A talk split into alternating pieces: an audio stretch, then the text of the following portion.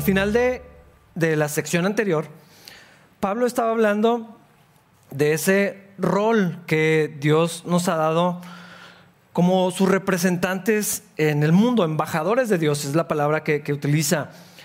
Y yo estaba pensando que qué increíble es que Dios nos haya permitido eso. Es un honor enorme, no lo decimos de dientes para afuera, de verdad, lo, creemos. Que Dios nos haya dado un lugar en su mesa, que Dios nos haya dado un lugar en su obra. Eh, y tenemos la oportunidad de hablar en nombre de Cristo mismo. Pablo está cerrando lo, que estudiamos la semana pasada ah, como sus voceros al mundo. Y, Pablo dice, hablamos en nombre de Cristo cuando le rogamos a las personas que se vuelvan a Dios. Esa es nuestra comisión, es nuestro privilegio poder anunciar la reconciliación de los pecadores con el Dios altísimo.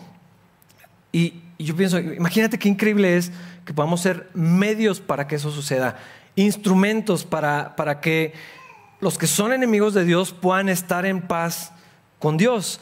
Eh, los que están lejos de Dios, lejos de la gloria de Dios, sin esperanza, en tinieblas, puedan venir y tener una relación correcta con Dios, estar en paz con Dios.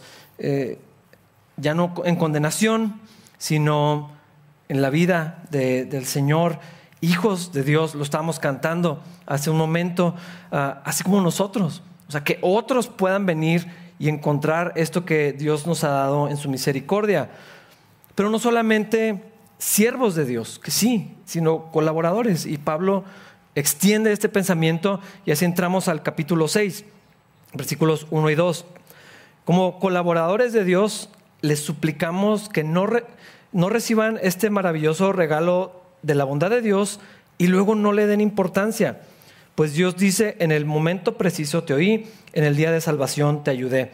Efectivamente, el momento preciso es ahora, hoy es el día de salvación. Pablo en varias ocasiones se ha descrito a sí mismo o se presenta a sí mismo como un siervo de Dios. es la palabra bonita para decir esclavo. Así es como Pablo se, ha, ah, se, sabe a sí mismo sujeto completamente a los deseos y a las instrucciones de Dios ah, por la obra y la vida de Cristo en él, la gratitud que Pablo sentía, la admiración que Pablo tenía para, para Jesús, ese era su anhelo y el nuestro también. Pero, pero hay algo que, quisiera clarificar. A mí me parece que, que al ver en la Biblia la relación que Dios quiere que tengamos no solamente o, no, se trata de escuchar instrucciones y hacerlas. Eso es un esclavo, eso es un siervo, alguien que oye y hace.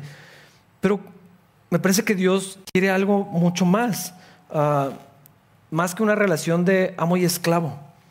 Es más grande lo que Dios ha dicho. Es decir, si somos siervos del Señor, yo quiero ser un siervo del Señor, yo me considero un siervo de Dios, pero Dios quiere una relación más cercana que eso.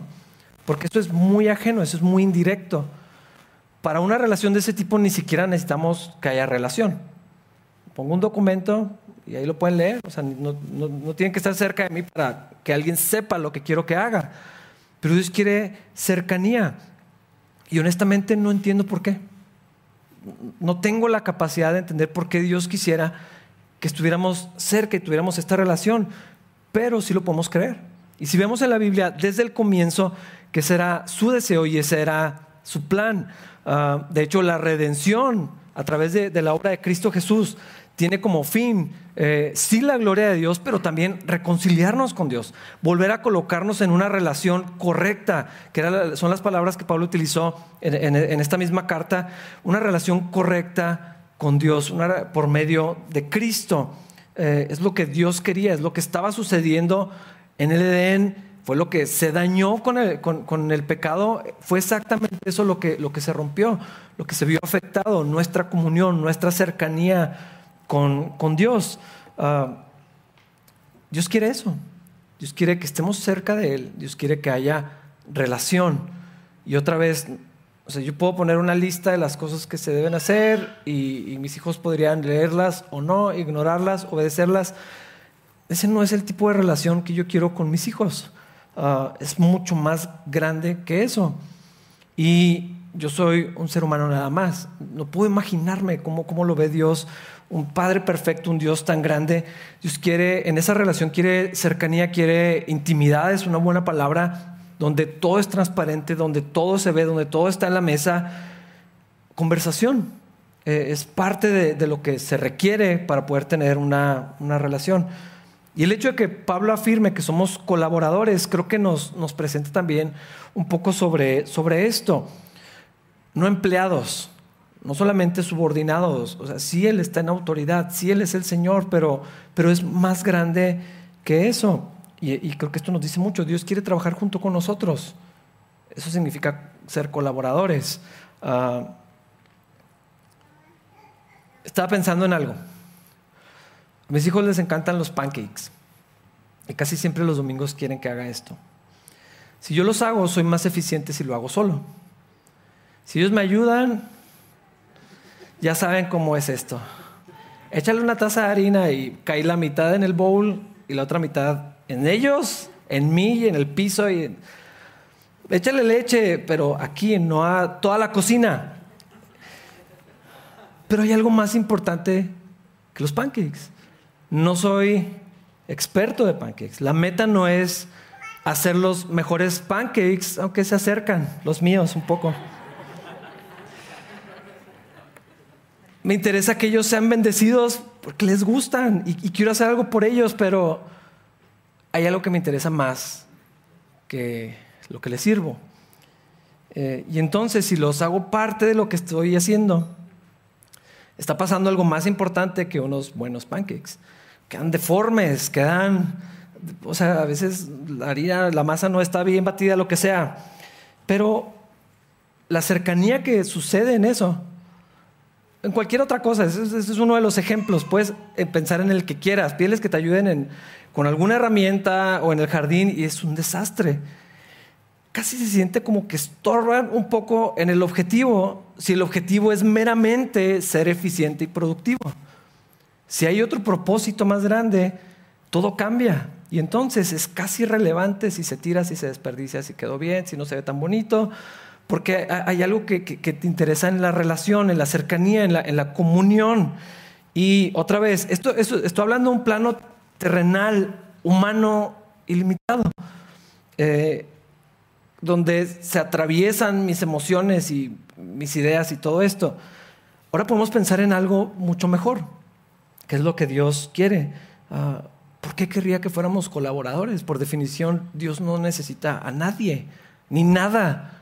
De lo contrario, no sería un Dios digno de ser adorado y digno de ser eh, seguido y, todo esto. Pero Dios quiere relación. Y Dios, o sea, Pablo dice, somos colaboradores. A mí esta, esta parte me, me gusta mucho, porque otra vez hay algo más importante que el mero trabajo que la mera función. Piensa en los doce que escogió. El Señor pasó toda la noche en oración y al día siguiente los empezó a llamar y si, si, siguiéramos los estándares de los libros de liderazgo y los discursos de liderazgo, el Señor Jesús hizo todo mal con ellos. ¿Por qué ellos? era la peor combinación. Eh, ni entre ellos se podían llevar bien se la pasaban peleándose y discutiendo y a ver quién era más importante y más bueno y más especial y a ver quién se iba a sentar en los tronos de a la derecha y a la izquierda y no, no parecería el mejor equipo. ¿Por qué Dios querría utilizarlos a ellos o a nosotros? Pero eso es lo que Dios quiso. No necesita nada de nosotros, pero así quiso. Y Dios nos invita a estar en relación con Él y a trabajar juntamente con Él.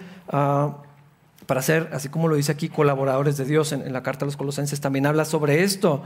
Y desde este lugar tan privilegiado, como Pablo lo veía, no lo veía nomás como una tarea o como una instrucción, ok, esto es lo que haces y vas y la cumples. Ah, él ya había hecho eso por bastantes años, o sea, con la ley había dedicado su vida a entenderla, aprenderla, memorizarla y ejecutarla. Y eso no lo llevó cerca de Dios ni tantito.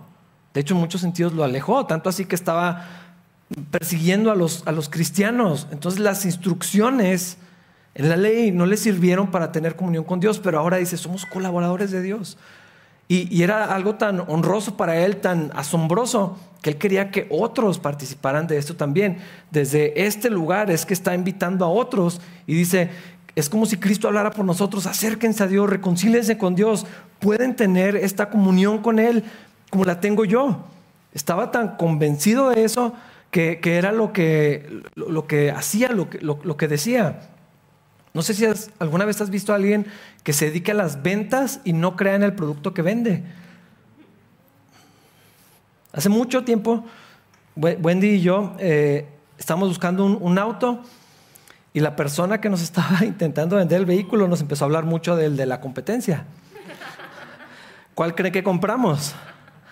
Obvio, o sea, si él, el que vende este auto, nos dijo que el otro era mejor, pues vamos a ver el otro y ese compramos. Ah, porque no creía en, lo que decía.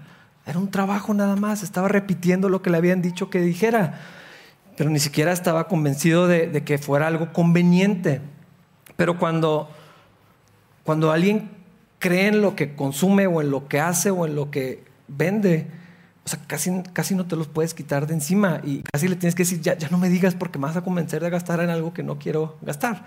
Y estamos hablando de productos, de artículos que gente vendemos por, por necesidad eh, la mayoría de las veces.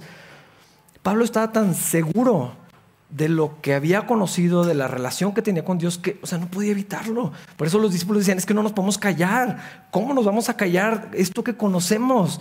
Lo tenemos que decir. Queremos que otros puedan tener eso, eso mismo. Y, no es tanto porque Pablo fuera eh, mejor que nosotros. A lo mejor y sí, no, no sé, no, no, lo conocí. Pero, pero no, no, es, no era su persona, era la comunión, la relación que tenía, la cercanía, que tenía con Dios, lo hacía moverse y servir al Señor y seguir al Señor. Ah, y Pablo sabía que algunos de los corintios no eran salvos eh, todavía, o al menos tenía sus sospechas. Y entonces, aún aprovechando en esta carta, les dice, pues como colaboradores, esto es lo que creemos, esto es lo que hacemos, pero les rogamos, por favor, no menosprecien esto, no lo rechacen, esto que, escucharon, eh, hoy es el día de salvación. Ah, probablemente había algunos que creían que eran cristianos porque iban a la iglesia y porque estaban con los hermanos y porque les decían hermanos, pero probablemente hacían lo que otros cristianos hacen pero no habían creído en el Evangelio.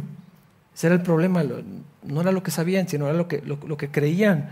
Y eso se traducía o, tenía un efecto en la manera en que, que ellos estaban viviendo. Y Pablo aprovecha y dice, pues hasta por la carta les voy a decir, hoy es el día de salvación, reciban este regalo, no lo menosprecien. Y, yo pienso eso mismo. Ah, probablemente todos los que estamos aquí estamos en Cristo. Yo pienso que tal vez sí, pero no lo sé. Es algo que Dios sabe. Hoy es el día de salvación.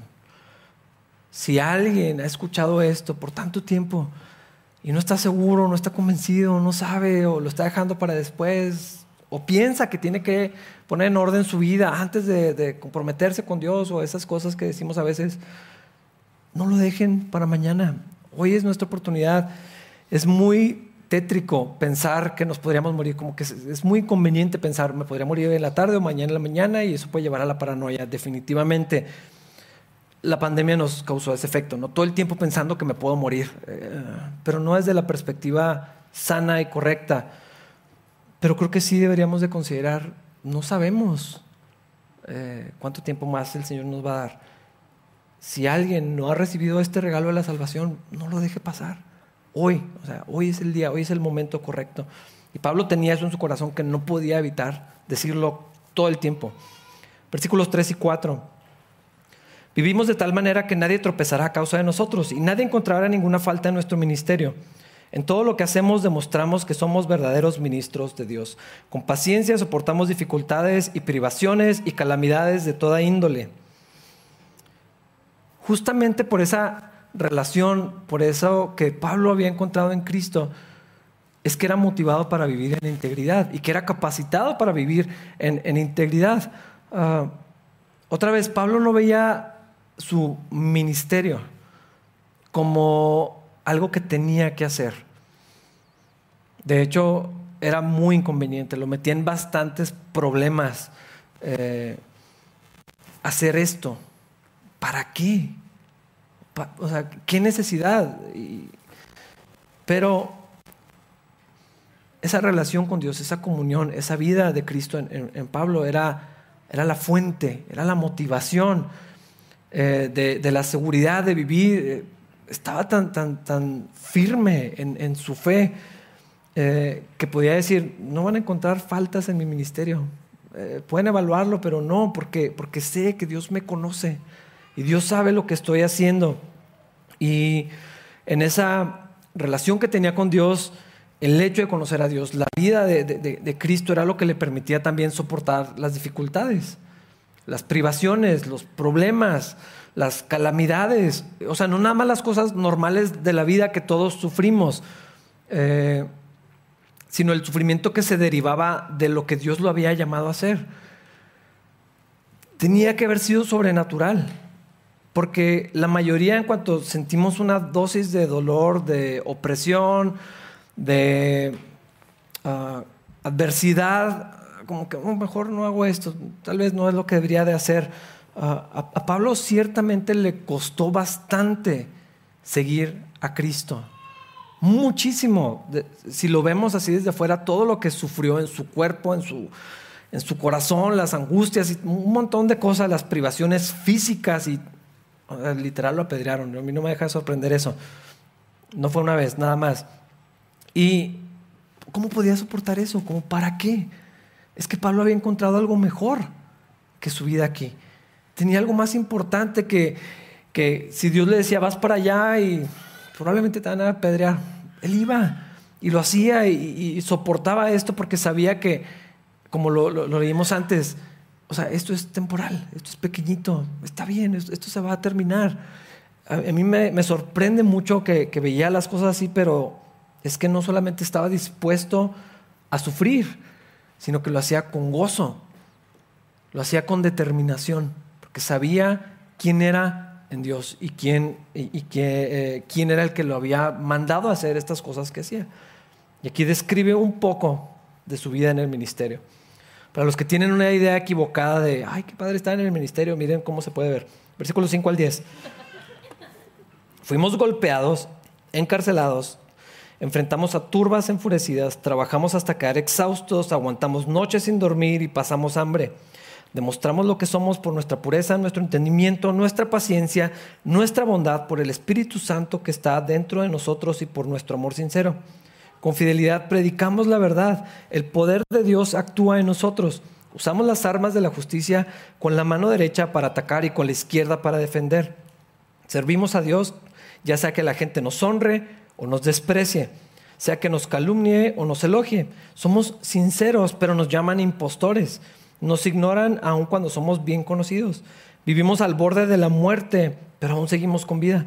Nos han golpeado, pero no matado hay dolor en nuestro corazón, pero siempre tenemos alegría. Somos pobres, pero damos riquezas espirituales a otros. No poseemos nada y sin embargo lo tenemos todo. O Pablo estaba loco y se había, o sea, se le descompuso algo ahí arriba en el ministerio, o esto era algo sobrenatural. No, no hay otra alternativa. ¿Quién puede hablar así? Nomás veo esas dos opciones. Tiene que estar muy mal de la cabeza o esto es real. O Cristo es real, o la vida del Señor y, lo que Dios puede hacer es verdadero. Sabemos que Pablo no estaba loco. Dice, la gente piensa que estoy loco, no me importa mucho. Había algo más, más grande. Pablo vivió todo lo feo que se puede experimentar. Y podríamos decir, y eso que era por una buena causa. Eh, por, lo, por lo general pensamos que si hacemos lo bueno, nos van a salir las cosas bien. Que si hacemos una buena causa va a haber bendición de cierta manera. Ah, o sea, se tiene que ver de cierta manera.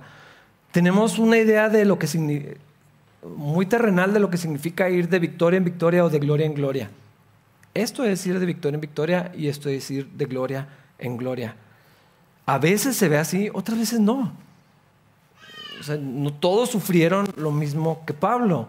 Y definitivamente la etapa de la vida cristiana, el lugar en donde estamos, ahorita nosotros como creyentes no se ve como esto. Pero no porque estemos haciendo algo mejor que Él, ni porque seamos protegidos, no sé, no, sé por qué Dios lo permitió así.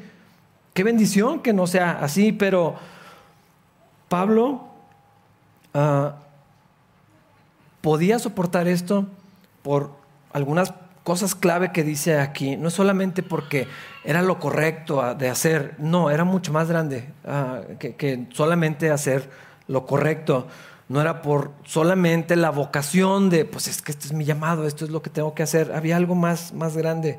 Ah, y hay unas palabras que cambian todo el sentido del pasaje o que nos ayudan a entenderlo. No está diciendo, hacemos esto porque eso es lo que hacen los cristianos. Dice, en lo que hacemos demostramos lo que somos. Es lo que está diciendo ahí. Es porque no hay otra opción. Si esto es lo que soy, entonces esto es lo que hago. Pero al revés no funciona. Definitivamente, si lo, quisiéramos hacer al revés, esto es lo que tienes que hacer para estar cerca de Dios, para estar en paz con Dios, para crecer en tu vida cristiana. Mm, en el momento que haya dolor y sufrimiento, algo, va a suceder, pero lo que hacemos demuestra lo que somos. Ahorita que estaba la, invitación para, involucrarse, hay algunas áreas donde, donde, podríamos servir pero no lo tienen que hacer. Lo hacemos por lo que somos. Porque si estoy en Cristo y amo a la iglesia y estoy aquí, quiero, quiero participar de lo, de lo que Dios eh, está haciendo. Pablo entendía eso, por eso no se podía callar el mensaje. Y su llamado era muy particular, muy específico, llevar el Evangelio a los gentiles. Pero todos tenemos un lugar, ya lo habíamos platicado, ya lo hemos estudiado, todos tenemos un rol que podemos cumplir en la obra del Señor. Se van a ver diferentes, depende de los dones, capacidades, oportunidades, tiempo y ocasión, todo eso es entre en el juego, pero lo hacemos por lo que somos. Si yo estoy en Cristo y sé el privilegio que se me ha dado, claro que quiero ser parte de esto, y es lo que está diciendo Pablo. En lo que hacemos demostramos lo que somos. Y eso que somos lo somos porque el poder de Dios, el Espíritu Santo, actúa en nosotros y está en nosotros. Y ahí lo dice Pablo también, el poder de Dios actúa en nosotros. No es por esfuerzo, no era por su disciplina, no era porque era eh, el mejor en algo necesariamente, sino que el poder de Dios era el que le permitía servir, hablar con valor, enfrentar todas estas cosas, porque el poder de Dios estaba actuando de una manera tan tangible, tan real, que, Pablo podría soportar todo esto. Al final dice, no poseemos nada y sin embargo lo tenemos todo. Tan no se veía así eso, que era el arma que utilizaban algunos en su contra. Este, ¿cómo les está hablando de bendición? ¿Ya viste cómo vive? Ya, no tiene nada. ¿Con, qué autoridad les está hablando de las riquezas de Cristo y, todo esto, ah, hay algunos que todavía utilizan exactamente ese mismo argumento. Creo que ya se los he platicado. Eh, este hombre que se pone un, saco así todo roto y dice, ¿quién quiere mi bendición? Pues si yo no soy bendecido, ¿cómo los voy a bendecir? Literal la Biblia dice lo opuesto. Dice, no tengo nada. No tenemos nada. O sea, a veces hasta hambre pasamos. Sin embargo, lo tenemos todo en Cristo y podemos dar a otros. ¿De qué? De riquezas espirituales. ¿Cómo es posible afirmar tener todo cuando tu vida desde fuera se ve que no tienes nada? Literalmente. Ah, esa perseverancia, esa capacidad de soportar las dificultades no era la personalidad de Pablo, era Cristo en él. Y por eso él dice, es que es el poder de Cristo actuando en nosotros, es el Espíritu de Dios en nosotros. De otra manera, nadie puede soportar esto y como para qué. Pero como Pablo sabía con mucha certeza quién es, quién era, lo que Dios lo, estaba llamando a ser, y sabía que Dios estaba con él, pues es que, es que podía decir estas, estas cosas. No es que Pablo había mejorado, ah, no, era una demostración de quién era Pablo. Y ese mismo poder, ese mismo Espíritu está en nosotros. A veces como que sí, nos, de una manera muy desalentadora decimos, no, pues nunca voy a ser como Pablo. Yo no podría hacer lo que Pablo.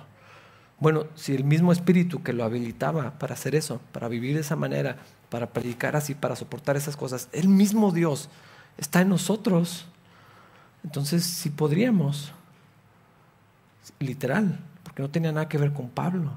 Y de alguna manera, no sé cómo, cómo quitamos eso y decimos, no, es que era Pablo. Y lo admiramos, pero era el Espíritu de Dios. Era Cristo en Pablo como Cristo está en nosotros. Versículos 11 al 13.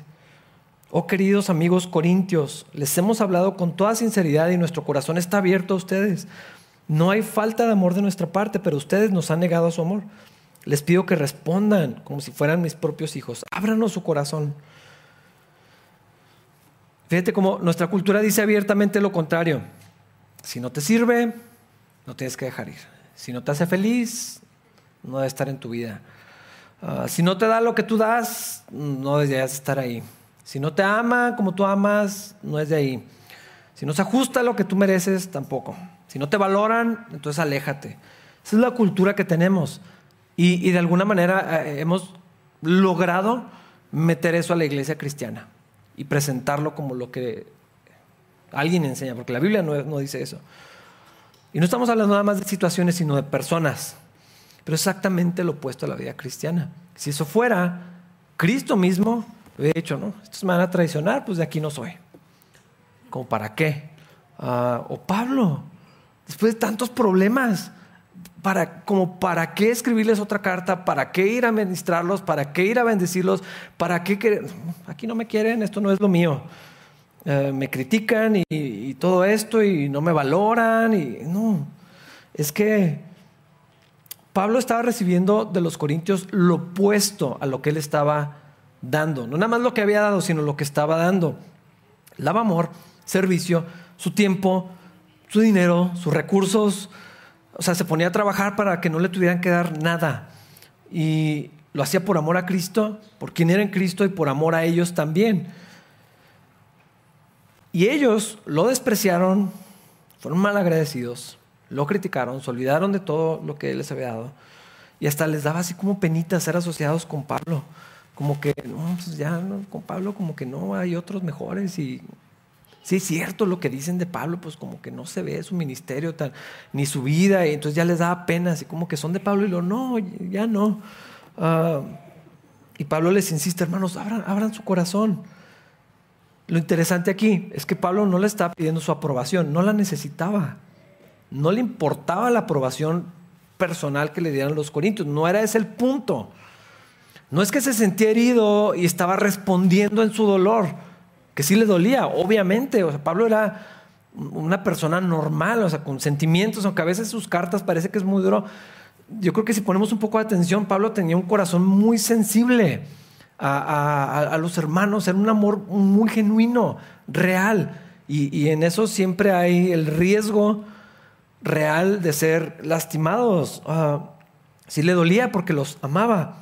Pero Pablo no está diciendo esto por inseguridad, por autoestima o por orgullo lastimado, sino Pablo sabía, así como le pasó a Moisés, no sé si recuerdan ese pasaje donde Moisés va con Dios y le dice, Dios, es que me están rechazando y mm, mm, no es a ti, no te están rechazando a ti, me están rechazando a mí, no, ni te ofendas, porque el problema no es contigo. Pablo sabía eso.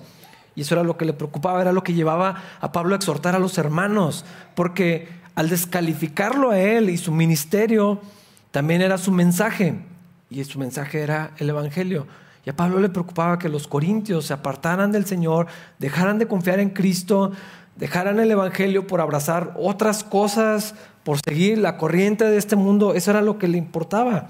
Pablo no quería que lo integraran, no quería que le dieran una oportunidad, ah, no quería que lo invitaran y lo reconocieran y lo afirmaran y lo valoraran. No era eso lo que le interesaba.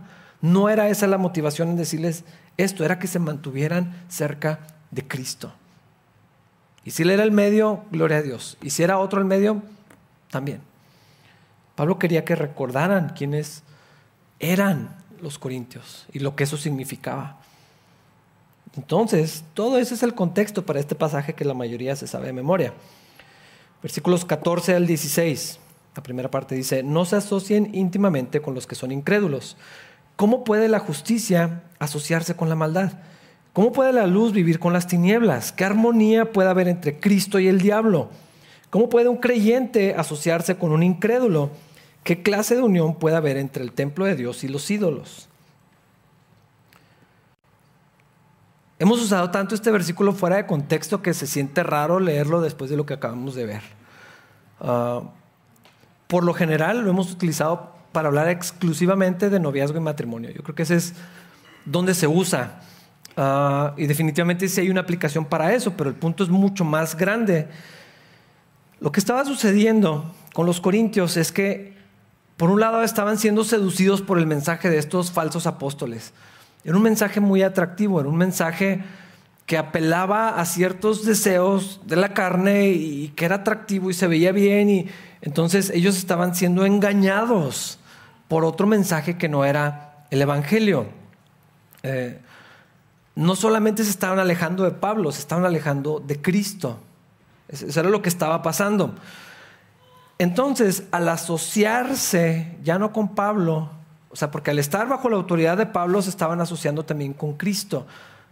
Aquí se predica Cristo, este es el mensaje de Cristo, entonces se estaban afiliando. Esa es la idea también de, la iglesia. Eso es algo de lo que sucede en el bautismo. Estamos afiliando con la iglesia, con los cristianos. Es una declaración visible de, algo que está sucediendo espiritualmente. Ellos estaban asociando con un mensaje equivocado. Estaban teniendo relación y siendo identificados con algo que ya no era Cristo ni el Evangelio de Cristo. Estaban teniendo esta relación cercana con ellos. Eso por un lado. No es lo único que está sucediendo, porque también lo vimos en la primera carta que le escribe Pablo a los Corintios, en los capítulos 8 y 10 estaban teniendo relaciones muy estrechas con, eh, con personas que no eran cristianas. Y el asunto es que participaban de todo lo que ellos participaban, porque eran sus, afiliaciones más íntimas. En este caso, lo, que Pablo está abordando en esos capítulos eran las fiestas paganas, eh, y les dice, es que eso es como sentarse a comer a la mesa de los demonios. Literal, eso es lo que estaba pasando. Y les dice así, y no quiero que ustedes tengan parte con los demonios. Ustedes no pueden beber de la copa del Señor y también de la copa de los demonios. No pueden comer de la mesa del Señor y también de la mesa de los demonios. Entonces, ¿qué quiere decir esto? ¿Cuál es la aplicación de este pasaje? Entonces, no puedo tener amigos que no sean cristianos. ¿Puedo hacer negocios o sociedades con gente que no es cristiana? Ah, mi lugar de trabajo tiene que ser nomás un lugar cristiano. ¿Puedo salir con una chica que no es cristiana? ¿No debo casarme con alguien que no tenga la misma fe que yo? Estas y muchas preguntas obviamente surgen en un pasaje como este, sobre todo por la manera en que hemos utilizado este versículo. Y, yo he encontrado que con frecuencia la iglesia cristiana se va hacia uno de dos extremos. O todo se vale o nada se puede. Y no, no, no, no creo que sea por ahí. No es tan simple tampoco como pueda parecer. Vamos a volver a, leerlo. No se asocien íntimamente con los que son incrédulos. ¿Cómo puede la justicia asociarse con la maldad? ¿Cómo puede la luz vivir con las tinieblas? ¿Qué armonía puede haber entre Cristo y el diablo? ¿Cómo puede un creyente asociarse con un incrédulo? ¿Y qué clase de unión puede haber entre el templo de Dios y los ídolos. Necesitamos dejar hacia a, un, lado nuestras preconcepciones. Por lo general, las objeciones que encuentro contra un pasaje como este es que religiosos, como son duros, no es lo que dice, eh, nos están oprimiendo, un montón de cosas, ¿no? Ah, la versión que la mayoría conocemos dice que no nos unamos en yugo desigual con los incrédulos. Eso es, lo, que dice Reina Valera. Y el yugo, para los que no estén familiarizados con esto, es un instrumento de madera que sirve para unir dos animales. Por lo general eran unos toros, ¿no? unos bueyes o mulas, cualquiera de los dos. Y para eso es una yunta y luego se les pone esta otra cosa que es el arado Entonces los dos animales trabajan juntos para lograr un objetivo que es abrir la tierra para que se pueda sembrar. Ah, aún en la ley que Dios le dio a, su pueblo, decía que no pusieras un animal de una especie con uno de otra, porque no iba a funcionar y eso iba a salir mal. Ah, el yugo, en este contexto, en este pasaje, es un símbolo de unión, de cercanía, de intimidad no está hablando meramente del matrimonio o de una relación que va apuntando hacia el matrimonio. Definitivamente no creo que haya una relación donde haya más cercanía que el, matrimonio, pero no es lo único de lo que está hablando. Y lo que Pablo está diciendo es que un cristiano no debería tener relaciones muy cercanas, de mucha intimidad con personas que no tienen la misma fe. Si es lo que está diciendo el pasaje, independientemente de lo que pensemos. Dios nos creó con una necesidad y la capacidad de estar relacionados con otras personas, de relacionarnos unos con otros. La, la, iglesia misma, el diseño de Dios para la iglesia es comunidad, es cercanía. Unos son más sociales que otros, sí, como quiera. La iglesia, la comunidad es necesaria. La cercanía con otros, la relación con otras personas. Y en ese diseño que Dios hizo, las personas somos influenciadas o moldeadas, somos afectadas unos, unos por otros. Es inevitable que esto suceda. Ah, así es como funcionan las relaciones humanas. No hay, no hay escape de esto. Yo afecto a las personas a mi alrededor al mismo tiempo que soy afectado por las personas que me rodean. Y por supuesto, el nivel de cercanía o el nivel de intimidad va a determinar el nivel de influencia que yo tenga en otros y otros tengan en, mí. Ah, la Biblia no está diciendo que los cristianos no pueden tener relaciones de ningún tipo con gente que no es cristiana. Eso sería contradictorio a lo que la Biblia enseña. Ah, pienso en algunas ocasiones, están los fariseos, los maestros de la ley, y ven a Jesús y dicen, este come con los pecadores y estaban escandalizados y hasta se sienta con ellos y amén. Gracias a Dios por eso. En 1 Corintios 5, ya estudiamos cuando Pablo aborda este asunto de inmoralidad tan delicado, tan serio dentro de la iglesia, les dice lo siguiente. Cuando les escribí anteriormente, les dije que no se relacionaran con personas inmorales, pero no me refería a los incrédulos que se entregan al pecado, o son avaros, eh, o estafadores, o rinden culto a ídolos. Uno tendría que salir del mundo para evitar a personas que viven así. Definitivamente no es el plan de Dios que salgamos del mundo. No es que nos vayamos a un monte a vivir puros cristianos. Ah, no es que no tengamos ninguna clase de relación con personas que no son cristianos. Eso sería imposible. Ah, y también volvería imposible cumplir con la tarea que Dios nos dejó, de llevar el Evangelio a otras personas. Entonces coexisten estos, estos pensamientos, nomás hay que encontrar la, manera. Ah, si estuviéramos únicamente y siempre con cristianos, en aras de no contaminarnos y entonces jamás vamos a poder hacer mucho de esto. No es el plan de Dios. Lo que está diciendo Pablo, lo que sí está diciendo es acerca de relaciones muy cercanas, muy íntimas. Aquellos que mejor nos conocen, que más acceso tienen a nuestra vida, con quienes pasamos más tiempo y compartimos nuestra vida de una manera más abierta. Está diciendo Pablo, hermanos, no se asocien con los que no creen. ¿Por qué no?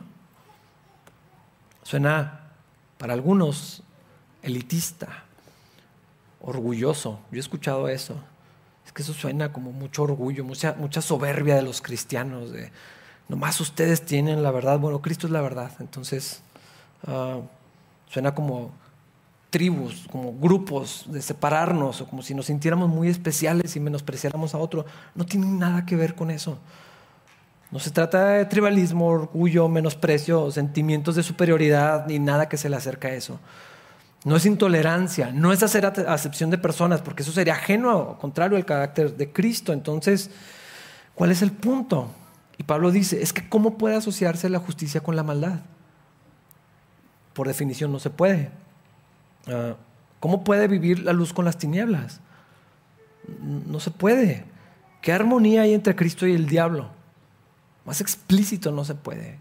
¿Cuál es? Dice, o sea, ¿cómo, tú puedes ver a Jesús y al diablo conviviendo, coexistiendo, teniendo cercanía, en una relación íntima, cercana? No. No, no, no, no, se puede. ¿Cómo puedo? Y, y lo haces punto. Entonces, ¿cómo puede un creyente asociarse con un incrédulo? Simplemente no se puede. Y yo sé que puede sonar duro o, choca de alguna manera con, algunas cosas, y más en el contexto de todo tolerancia, toda apertura, toda libertad. Y, um, y tenemos muchas ideas para esto, pero es que hay muchas cosas en común. Es que tenemos que hallar las cosas en común y, y todo esto. O ya si hablamos de nuestras relaciones más cercanas, presentamos todo lo que sí tenemos en común.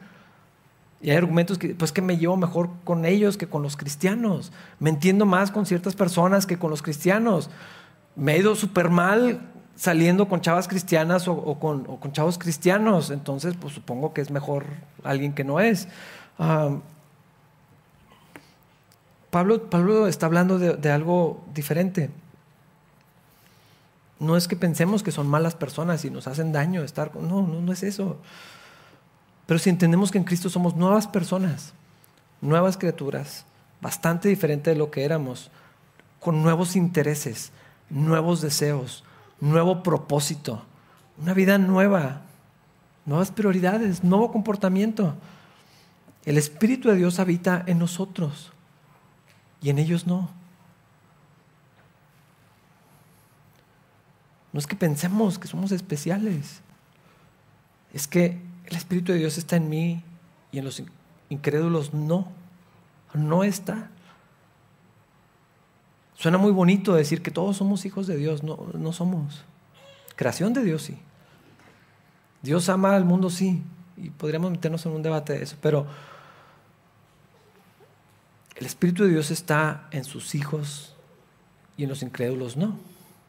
Queremos que vengan, queremos que tengan esta relación con Dios. Nos interesa, o sea, literal, hace unos versículos Pablo está hablando de eso.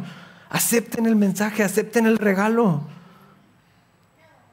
Y al mismo tiempo que está exhortando a los corintios, dice, hermanos, no tengan esta relación íntima porque no puede haber comunión real de un cristiano con alguien que no cree.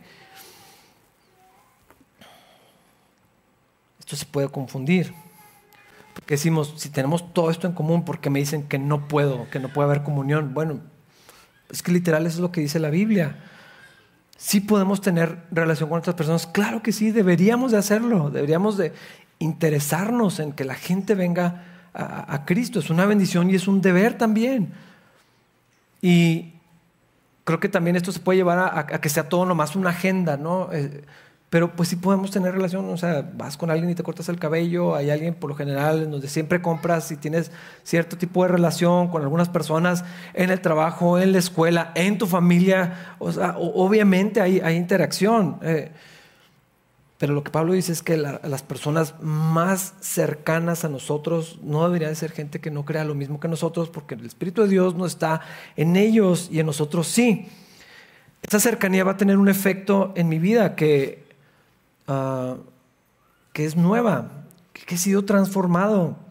Ah, y simplemente, pues algo va a suceder en alguien que no tiene esa comunión con Dios. Entonces, sociedades, amistades y en particular relaciones románticas, el matrimonio definitivamente es algo que me debo tomar muy en serio. Si hay un efecto en esto. Ah, Pablo aborda a la misma carta a los Corintios en el capítulo 7 la situación cuando alguien ya está casado y es uno es creyente y el otro no. Y precisamente lo que describe Pablo es el efecto que puede tener una persona en la otra, cómo Dios puede utilizar eso mismo para afectar a la otra persona. Y está no está diciendo que se salgan, de hecho dice permanezcan y esperen, tal vez Dios haga, haga algo. Ah, y Pablo da un argumento muy contundente con respecto a esto. ¿Qué clase de unión puede haber entre el templo de Dios y los ídolos? Y ese es el tema eh, que Pablo está diciendo. Pues nosotros somos el templo de Dios viviente. Como dijo Dios, viviré en ellos y caminaré entre ellos. Yo seré su Dios y ellos serán mi pueblo. Por lo tanto, salgan de entre los incrédulos y apártense de ellos, dice el Señor. No toquen sus cosas inmundas y yo los recibiré a ustedes. Y yo seré su padre y ustedes serán mis hijos e hijas, dice el Señor Todopoderoso. Somos el templo de Dios, el lugar donde Dios ha decidido habitar, el espacio que Dios decidió ocupar es un regalo de Dios, se recibe por medio de la fe, es lo que somos ahora. Entonces no puedo hacer, no, pues de poder si puedes, pero ¿por qué? Yo, creo que es algo que nos debemos preguntar, ¿por, qué lo haríamos? Podemos poner reglas y como quieran no, no, es la solución. Ah, podemos decir, eh, haz esto, no haz esto, pero creo que lo que Pablo está tratando de hacer es como, ¿por qué lo harías? O sea, ese, no es quien eres. ¿Por qué quieres que Cristo y el Espíritu de Cristo tenga esa cercanía con alguien que no? Ahora, eh, hay yugo que no es desigual. Alguien que no cree con otro alguien que no cree, pues no es yugo desigual. Ah, sé que suena obvio, pero a veces esperamos y no, búscate una muchachita cristiana, una buena muchachita, ni es cristiano, entonces no hay yugo desigual ahí. Van a donde mismo, pero ese es el punto. Alguien que está en Cristo tiene nuevos deseos, nuevos intereses, nuevas pasiones, nuevo propósito, nuevos hábitos. O sea, toda la vida cambió, va en una dirección distinta. Todo cambia cuando estamos en Cristo aunque haya cosas en común, pues sí, obviamente, algunos gustos, interacciones, personalidades, o sea, hay muchas cosas que entran en el factor.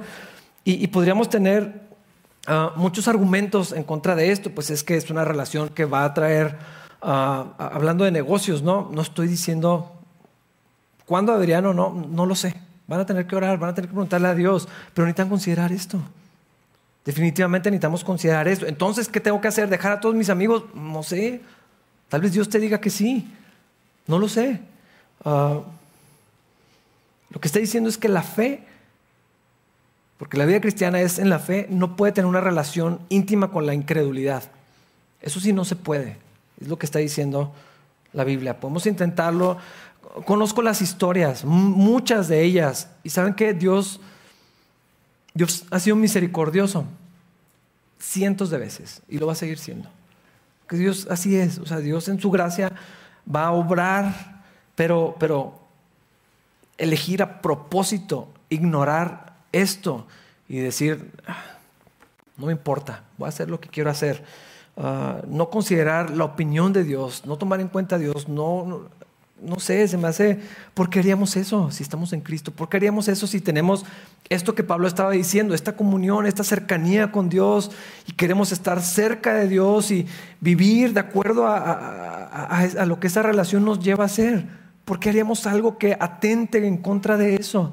¿Por qué voluntariamente tomaríamos pasos que nos puedan potencialmente distraer, afectar, dañar en esto que tengo tan valioso con Cristo? Él debería ser la prioridad. Mi comunión con Él, mi cercanía con Él, mi relación con Él. Lo que Él diga, lo que Él piensa, lo que Él opina. Lo que Él interesa es lo que me interesa ahora. Lo que Dios quiere es lo que yo quiero ahora. ¿Por qué elegiría voluntariamente dar un paso en otra dirección? Creo que ese es el punto que quiere hacer. Que recuerden, hermanos corintios, el Espíritu de Dios está en ustedes. Ustedes son el templo del Dios viviente. ¿Por qué otra cosa distinta?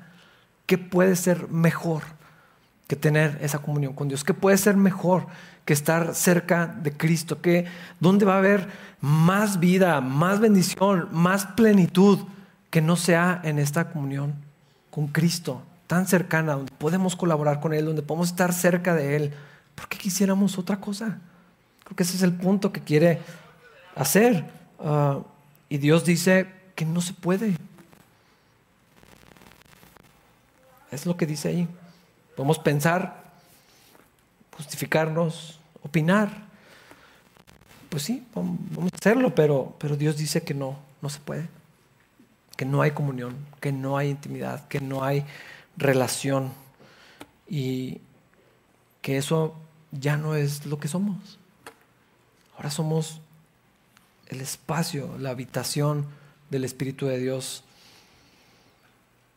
No queremos andar con sus planes, no queremos hacer lo que Él quiere, sí. El nuevo hombre quiere eso que Dios quiere. La voluntad de Dios, la comunión con Dios, esa es la prioridad, la cercanía con Dios. Y todo lo que atente en contra de eso es algo que ya el nuevo hombre ya no quiere, ya, ya, ya, no, ya no es parte de nosotros, ni tengo por qué ceder voluntariamente a eso. Si podemos confiar en que Dios sabe nuestras necesidades, sabe nuestros intereses, sabe lo que es mejor, podemos confiar que nos va a guiar claramente por donde tengamos que ir. A lo mejor nos va a dar el siguiente paso. Abraham literal le dijo, vete y yo te voy a decir a dónde vas a ir. Deja todo y no te voy a decir a dónde. Pero lo guió. Sí le dijo. Eventualmente lo guió. Yo creo que hermanos podemos confiar en Él, andar conforme a su corazón, sus planes, sus deseos. Dios habita en mí. Creo que yo quiero andar con Él y mantener eso para siempre. No hay nada más importante, más especial, más asombroso que eso. Vamos a ponernos de pie para orar. Acaban de prender el carbón.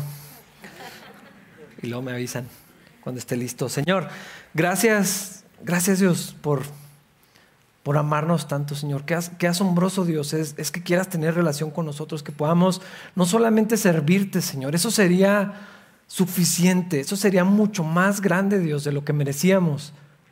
Pero quieres más que eso, Dios. Gracias por acercarnos a ti, porque podemos estar cerca de ti, porque estamos unidos a ti, Señor, porque tu Espíritu habita en nosotros, Dios. Podemos participar de tu obra, Señor, podemos escuchar de ti, podemos conocerte, Dios. Padre, permite, ayúdanos, Señor, a creer eso. Y así como decía Pablo, lo que hacemos es por lo que somos. Dios, que esa certidumbre, esa certeza, Dios, de, quiénes somos ahora en ti, Señor, tenga el efecto, Dios, en todas las áreas de nuestra vida, Señor, que podamos guardar tu santidad, nuestra comunión contigo como una prioridad, Señor. La cercanía contigo, la permanencia en tu voluntad, en tu presencia, Dios. Enséñanos cómo vivir esto, Señor. Háblanos a cada uno lo que necesitamos, Dios, de acuerdo a esto que leímos en tu palabra, Señor. Y sigue obrando en cada uno de nosotros, Dios, para tu gloria, Señor, conforme a lo que tú quieras hacer. Oramos en el nombre de tu Hijo Jesús. Amén.